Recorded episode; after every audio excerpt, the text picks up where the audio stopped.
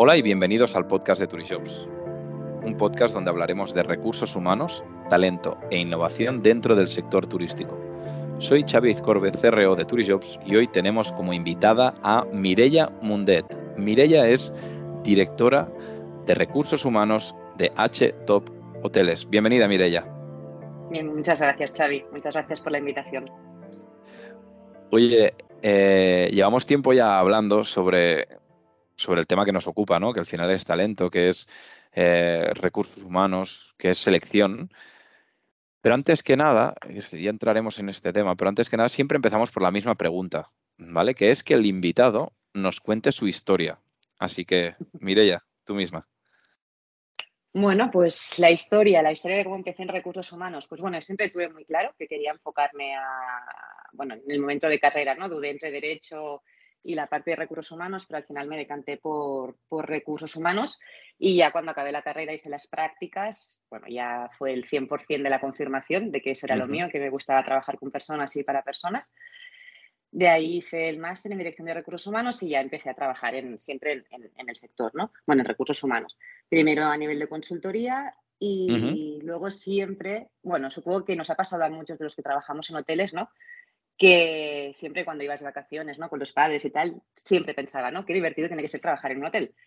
Y surgió la oportunidad en 2008 de entrar en una cadena hotelera y entre ella nunca más salí del sector, ya me encantó por completo y ya pues hasta, hasta hoy, ya he ido saltando de, de diferentes cadenas y, y, ya bueno, pues hasta hoy, sí, sí es un sector que te engancha, bueno, o no te gusta o te engancha para siempre, ¿no? Al final lo que ¿no? Que es un sector que es la pasión, ¿no? Sí. Eh, los hoteles del sector y, la verdad es que sí, sí.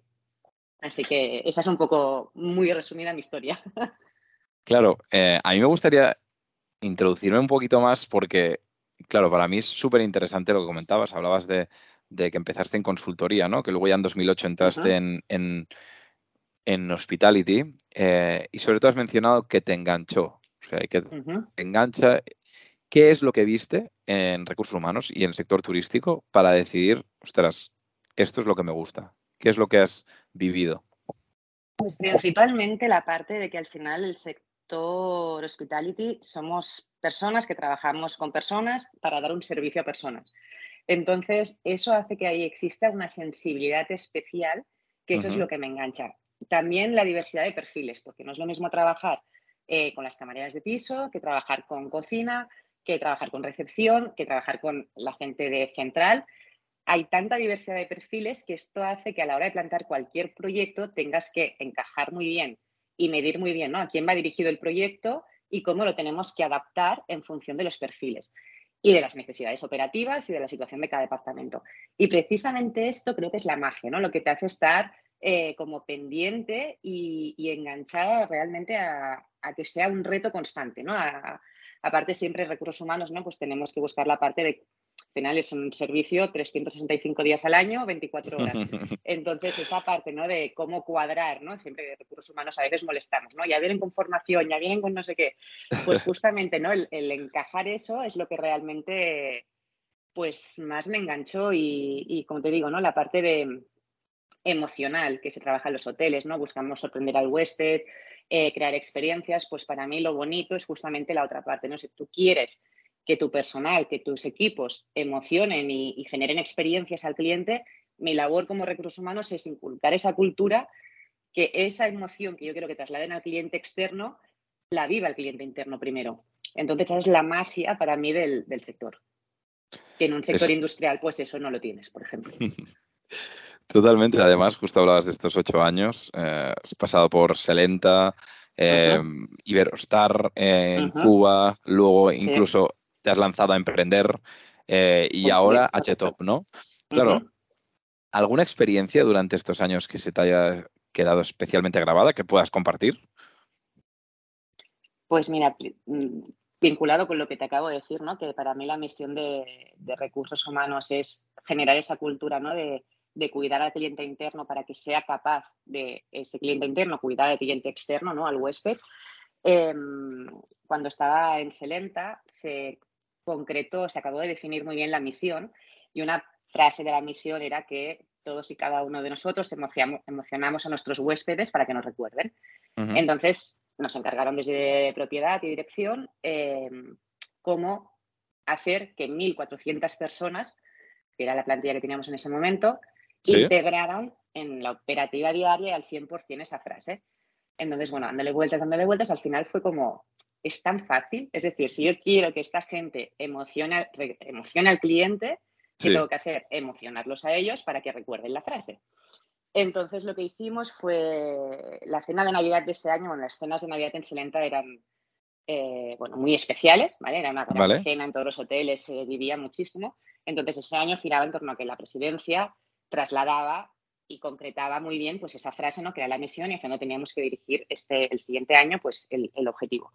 Entonces empezamos justo después de verano de forma muy informal, que la gente ni se diera cuenta ni supiera el por qué, ¿no? A pedir recuerdos a la gente, en plan, tráeme algo que te lo devolveré, ¿vale? Pero tráeme algo que sea especial para ti. O gente que nos trajo imanes de la nevera, gente que nos trajo fotos, dibujos de los niños, o sea, de todo, ¿vale? O sea, objetos, de todo, nos trajeron de todo. Entonces nosotros íbamos clasificando, pues esto es cocina, esto es, eh, pisos, esto es eh, recepción, ¿vale? Lo íbamos clasificando y en la cena de Navidad lo que hicimos fue crear en cada hotel un mural enorme que representaba el hotel, con las diferentes plantas, eh, bueno, esto marketing es un trabajo brutal, eh, pues bueno, la cocina, como si fuera una plantilla, ¿vale? Una, no, a escala porque ocupaba una pared enorme. Y entonces enganchamos todos esos recuerdos de la gente en su departamento. Es decir, pues esta cámara de pisos que está en la planta 6 del hotel, pues enganchamos su recuerdo en la, la que presentaba que era la planta 6 del hotel. Y así lo fuimos enganchando todo.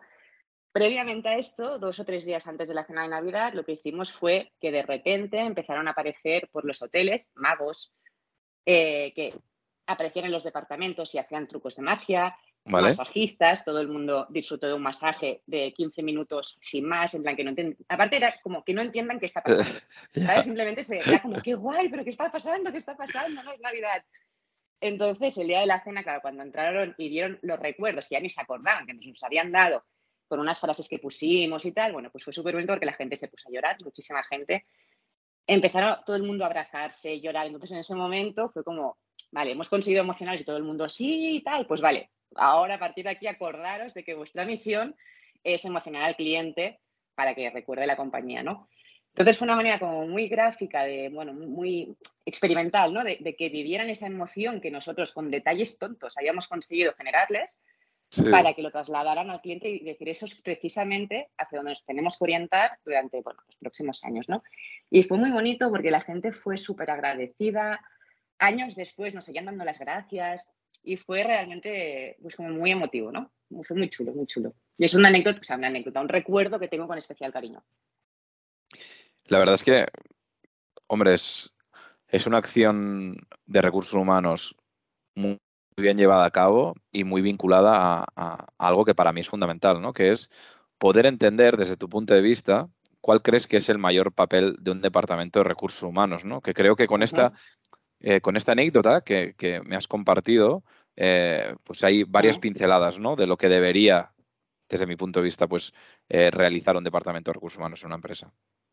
Sí, es que para mí es el papel de recursos humanos es lograr que la gente se sienta parte del proyecto. Mm, Luego vendrá todo lo demás, ¿no? Ya seleccionaremos como Dios manda, ya formaremos, ya desarrollaremos y todo va vinculado, ¿eh? Porque al final eh, tú te tienes para sentirte parte de, hay una serie de cosas que tienen que pasar a tu alrededor. Pero creo que el rol básico de recursos humanos es articular todo esto que tiene que pasar alrededor de la gente para que de forma totalmente inconsciente la gente se sienta parte de algo y se sienta identificada. Es lo que llamamos el engagement, ¿no? Pues es, es la clave de recursos humanos, yo creo eso. Todo lo demás gira alrededor, pero el objetivo principal es conseguir que la gente se sienta totalmente parte de ese proyecto, se sientan identificados con ese proyecto y comprometidos al 100% con el proyecto de la empresa, del hotel o del restaurante o lo que, de lo que sea. Y ahí es donde es, bueno, al final la madre de todo es la cultura, la cultura de la compañía. Justo mencionas la cultura, que para mí, eh, ostras, a veces se habla poco de cultura, eh, o al menos en, el sector turístico. Eh, esa es mi sensación y muchas veces nosotros pues tratamos ¿no? de poder abanderar ¿no? la importancia de poder tener una propuesta de valor importante, sólida, que sea fácil de comunicar, ¿no? que, que, realmente pueda, sobre todo en estos momentos tan difíciles, pues generar ese engagement y luego también una continuidad, que pienso que es fundamental. Claro, mm. desde tu punto de vista, ¿cómo describirías la cultura organizacional de HTOP? De HTOP, eh, la definiría como una cultura muy cercana, muy de proximidad, muy familiar, o sea, no eres un número para nada. Eh, para que te hagas una idea, la propiedad conoce el nombre mm, de cualquier persona del hotel, o sea, se los conoce perfectamente, perfectamente. y es una cultura como muy transparente, muy próxima, eh, en la que la jerarquía, o sea, existe una jerarquía, evidentemente, pero es muy plana, es muy horizontal y realmente cualquier persona puede hablar con cualquier persona en cualquier momento. Es muy familiar, muy cercana. Se te la definiría con estas dos palabras, familiar, cercana y transparente. Aunque realmente estamos en un momento en que hay que, definirla más y concretarla más, ¿vale? Para ser capaces de que, porque es, a ver, la cultura en los hoteles, bueno, en cualquier empresa, siempre existe, esté escrita en papel o no esté escrita en papel, existe, ¿no? Cada, cada hotel tiene su cultura desde, bueno, que desde que se fundó la empresa, ¿no? Eh, la escribamos o no la escribamos, la cultura está, ¿no? Entonces ahora estamos en la fase, ¿no? De que hay que concretar eso para precisamente las, empezar a darle una forma mucho más real en los hoteles y que realmente esa cultura, que ahora es intangible, pues sea tangible, ¿no? Que pasen cosas en los hoteles, que el personal realmente sienta que eso es así, a través de diferentes acciones. Pero mm, de forma como si dijéramos en el aire, la cultura que tiene ahora mismo la compañía es esa, completamente. Y para ir es perfecta, ¿eh? o sea, realmente es lo que decías, ¿no? No todos los hoteles, no todas las cadenas al final en este, este sector tienen definida la cultura, aunque exista, ¿no? Como decíamos, pero realmente es importantísimo porque al final es lo que nos diferencia, al final el servicio y tal, más o menos, todos nos movemos en lo mismo, ¿no? Pero la cultura realmente es lo que te diferencia y te caracteriza como empresa y como hotel o como cadena única, ¿no? Porque es imposible copiar la cultura de otra empresa. Puedes coger ideas, puedes coger detalles, acciones, pero la cultura realmente es que es la esencia. Mm. Entonces sí que creo que es súper importante que las cadenas y tal que todavía no lo tienen concretado lo hagan porque es realmente, pues bueno, su forma de ser, ¿no? Es lo que, que te define y lo que buscas, que también te marca la guía, ¿no? Y la pauta de hacia dónde va y qué tiene que pasar en esta empresa para que estos valores se reflejen, ¿no? Y qué comportamientos aceptamos y cuáles no, y tenerlo muy claro. Al final, la cultura es que es, la base, es como si dijéramos el pilar que lo sustenta todo y que guía, tanto en estrategia, en, acciones, en todo, guía hacia dónde tiene que ir la, cadena. Estoy de acuerdo y además, Mireya, eh, después de estos ocho años ¿no? que llevas ya dentro, de, dentro del sector, no, en el sector lleva bastantes más, desde 2008. Perdón, desde 2008. después de desde 2008 de llevar en el sector turístico, ¿cuál crees? Que sé que no tenemos una varita mágica, y, pero sí que después de todos estos años, pues tenemos una opinión, ¿no? Y esto es lo que buscamos también en este podcast. ¿Cuál crees que será el mayor desafío para el sector turístico los próximos meses o años? O está siendo, ¿eh? eh falta hablar. bueno, a ver, ahora mismo el principal desafío, supongo que, bueno, ya lo sabemos todos y somos muy conscientes porque lo estamos viviendo de primera mano todos, eh, es el encontrar personal. Pero justamente, a ver, sí que la pandemia ha hecho que haya un cambio de paradigma y, bueno, pues cosas que antes aceptaban ahora ya no se aceptan y, y, bueno, pues la gente ha salido del sector y hay mucho movimiento, ¿no? Pero precisamente es eso, ¿no? Hay que plantearnos por qué ha pasado esto, ¿no? Em, y básicamente creo que el reto del sector es el crear precisamente esas culturas capaces de enganchar a la gente. Ya no hablamos solo de condiciones, de horarios, de salarios, es crear que el sector, sabemos, y cada empresa, cada cadena, sea capaz de crear esos proyectos, esa cultura, esa esencia de empresa que enganche a la gente que no simplemente es trabajar por trabajar y venga horas y, trabajos en el, caso, por ejemplo, ¿no? de HTOP, eh, trabajos por temporada y luego me voy. No, es cuestión de quiero trabajar en este sector porque me ofrecen algo que otros sectores y nuestro sector es precioso, porque al final estamos con personas, eh, ofrecemos experiencias, creamos momentos wow, somos los anfitriones de la gente cuando viene de vacaciones, que es el mejor momento ¿no? del año ¿no? para que quieren a disfrutar y nosotros podemos crear esos momentos mágicos. ¿no? Entonces, hay que convertir todo eso en una, en algo que realmente enganche a la gente y quiera volver y quiera quedarse en el sector. Y esto creo que es el mayor reto al que nos enfrentamos desde el sector en los próximos años, ser capaces de crear proyectos y de crear culturas que enganchen y que quieran que, la, que hagan que la gente vuelva a confiar y a querer ser parte del sector. Sí, pienso que, además has dado en el clavo, porque pienso que estamos recibiendo una comunicación, ¿no? Eh, como tan negativa acerca de, mm. como de nuestro sector, ¿no? Eh, que pienso que, pienso que sí que es verdad que es una situación compleja y que no hay una única solución, pero sí que es verdad que pienso que desde la, desde la empresa privada eh, has dado en el clavo, que es, crear esa propuesta de valor, culturas que, enamoren, volver a hablar del, creo, del lifestyle también, del sector turístico, ¿no?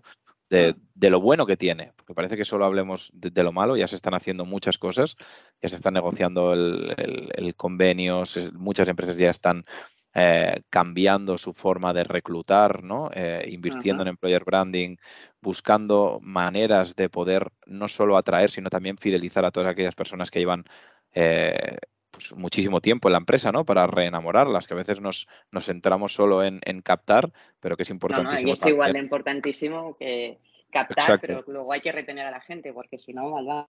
Exacto. No, no, y ah. son dos retos totalmente, que aparte hay cosas que están conectadas, pero eh, retener es una cosa y captar a los nuevos es otra. Entonces, eh, tenemos que ser capaces de hacer las dos cosas totalmente.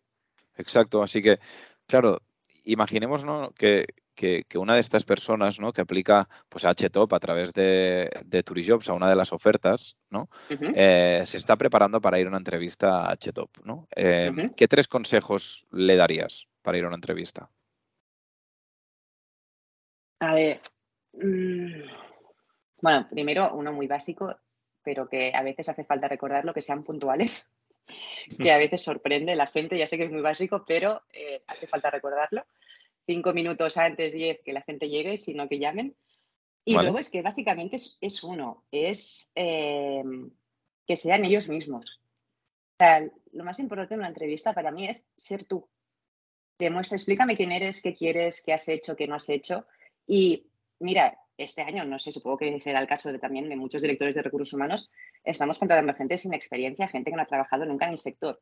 Y es que realmente lo que busco en esos casos es la chispa. Es muy difícil de escribir, ¿eh? que en un caso me dijeron, pero escríbeme qué es la chispa. Y dicen, es que no se puede escribir, ¿cómo que no escribo? No sé concretar la chispa. Pero al final no es la actitud, ¿no? Es esa, esa sonrisa, esas ganas, esa, ese brillo que ves que dices, no tiene experiencia, pero eh, adelante, ¿no? Es decir, lo vamos a formar, al final todos estamos invirtiendo, ¿no? En formar a, la gente que no tiene experiencia. Y precisamente la diferencia es esa, ¿no? Es, esa chispa que tienen la gente y que en la entrevista lo ves rápidamente, ¿no? Cuando conectas con la gente. Entonces, para mí es que en una entrevista es eso, que seas puntual y luego, sobre todo, que, que, seas tú mismo, que la gente no tenga miedo a veces de preguntar, ¿no? Que ahora igual no pasa tanto, bueno, igual no, ahora realmente la gente ya pregunta mucho, ¿no? Pero también es la parte, la, empresa no es solo la que entrevista al candidato hoy en día, bueno, ya has hablado mucho, ¿no? También es el candidato quien entrevista a la empresa y, y es necesario que haya ese intercambio, ¿no? De, preguntas, entonces que la gente pregunte, que no se quede con dudas y que realmente, pues eso, sean transparentes y que expliquen realmente quiénes son y cómo son y busquemos el encaje.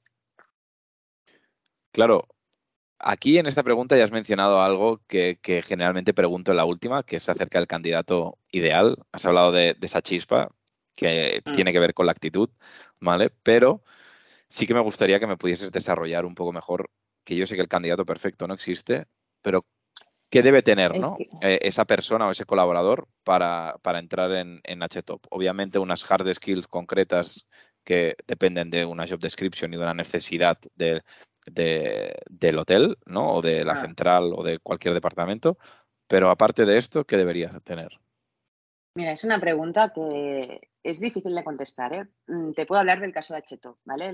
¿Sí? Pero realmente, trabajando, como has comentado, ¿no? También eh, he trabajado como freelance para temas de selección y tal. Y realmente te encuentras que el candidato ideal es el candidato ideal para una empresa y para otra no. ¿Y a qué me refiero con eso? Lo que hablábamos antes de cultura, ¿vale?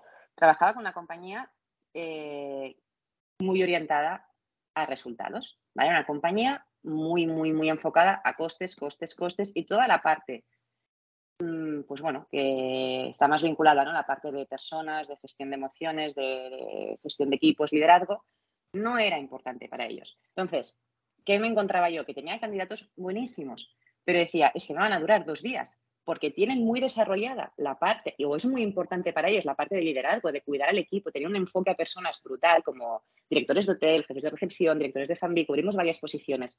Sí. Entonces, el candidato ideal, el candidato ideal es encontrar la persona que encaje con la cultura de la compañía. A partir de aquí, evidentemente, pues tendrá que tener cierta experiencia, si hablamos de posiciones de management o eh, posiciones base, pues los idiomas, etcétera. Pero realmente yo creo que el kit es encontrar ese encaje. Por ejemplo, HTOP eh, es una compañía, mm, bueno, eh, en la que tienes que tener una parte de proactividad e iniciativa muy grande. Si una, una, persona no la tiene, pues igual no me encajará y se cansará muy rápido. Por ejemplo. Entonces, el candidato ideal es que existen tantos como culturas de empresa haya. Tienes que buscar la parte de recursos humanos, para mí la clave es, es buscar, eh, una vez tú veas el currículum y hables con la persona de su experiencia, trayectoria, lo que decías, ¿no? Hard skills, eh, es buscar a través de diferentes preguntas y tal, el, el ver si realmente tú me vas a encajar con lo que la empresa te va a exigir. Pues, por ejemplo, como en este caso, ¿no? Que seas una persona que renuncies a la parte de gestión de equipos y que te orientes sobre todo a costes. Pues en ese caso, igual determinadas personas o determinados jefes de departamento, como vimos, pues no, no me encajaban. Digo, es que van a durar dos días. Bien porque la persona va a decir me voy, o bien porque la propia empresa dirá, esta persona no me cuadra.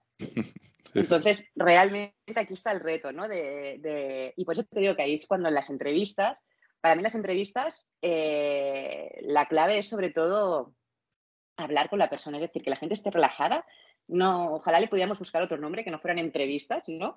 Que fuera como una charla.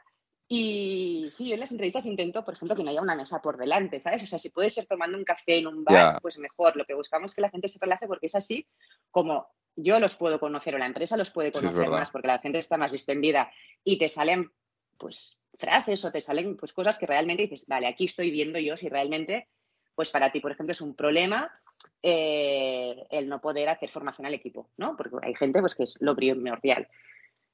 E, es ese, como ese baile, ¿no? De que tiene que ser un poco la parte de cultura que encaje con la personalidad del, candidato. Entonces, candidato ideal, es que es, muy difícil responder a eso porque realmente, te digo, hay tantos como empresas puede haber. Y el que no te encaja en una cadena, que dices, hasta aquí, pues mira, no ha salido bien, irá a otra y será perfecto. ¿Por qué? Porque lo que le pide, lo que le exige la empresa casa perfectamente con su actitud y con su manera de ser. Pues, a ver, yo para mí es, muy claro en, este sentido.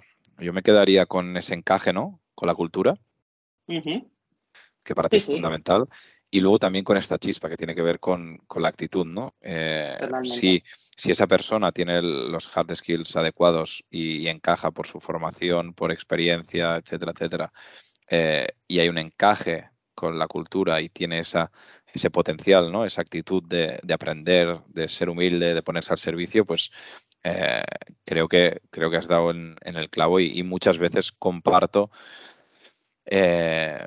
este tipo de, consejos también, ¿no? Que para mí es fundamental darlo a las, a las nuevas generaciones o gente que está terminando la carrera, que a mm. veces tienen miedo, ¿no? De, una entrevista o van a la entrevista con, dudas. La importancia que tiene, pues, el, saber qué es lo que puedes aportar, ¿no? Eh, para poder presentarlo, para poder presentarlo bien. Y luego lo que hablabas también, la puntualidad, investigar la empresa para poder hacer ese encaje que es fundamental. Totalmente. Bueno, eso sí que, bueno, eso sí que es importantísimo. Bueno, lo que decías, ¿no? La puntualidad, pero luego que, que a veces pasa y dices, madre mía, eso ya queda realmente mal, ¿no? Cuando preguntas eh, qué conoces de la empresa o qué has visto que te ha llamado la atención, que el candidato muestre cierto interés en haber visto algo en la web. No decimos que haga un estudio de marketing, pero que a veces que dices, no sé, eh, si es grande, pequeña, si hay varios hoteles, si no. Y, y, realmente cuando te encuentras al candidato que por una pregunta o por si simplemente te comenta, no, pues ya he visto que tenéis varios hoteles, tal, y dices, vale, vamos bien, o sea, se ha preocupado por conocer. Entonces sí que la parte de dedicarle cinco minutos al señor Google a investigar un poco la empresa eh, y bueno, para posiciones bases, evidentemente si damos una dirección de hotel o posiciones más tal, ahí ya pasamos al siguiente nivel, ¿no? Ahí sí que tiene que haber investigado bien. Pero la gente que está acabando la carrera y tal, pues es eso, que simplemente se dediquen cinco minutos a curiosear un poco. Si conocen gente que ha trabajado previamente en la empresa, que pregunten. Y que sobre todo, pues que, que vayan tranquilos, que las entrevistas han cambiado totalmente, no es como eran antes.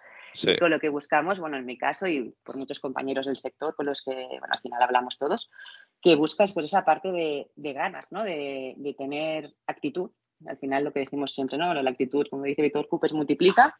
Todo lo demás se puede enseñar. Eh, la actitud al final es lo que traes tú en la mochila y es lo que principalmente buscamos. Lo demás ya somos conscientes y hemos hecho el cambio para, para formar a la gente desde el primer día y, enseñarles pues todo lo que no saben, que al final para eso estamos, ¿no? Las empresas para, para formar y para desarrollar a la gente.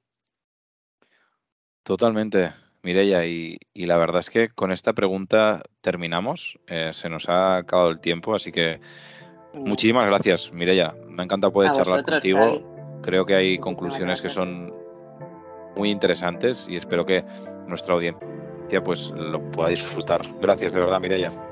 A vosotros, un placer. Y a los que nos estáis escuchando, no olvidéis suscribiros al podcast de Tourjobs, el primer podcast de recursos humanos del sector turístico en España, y compártelo si te ha gustado. Muchísimas gracias, nos vemos la semana que viene y recuerda, people make the difference.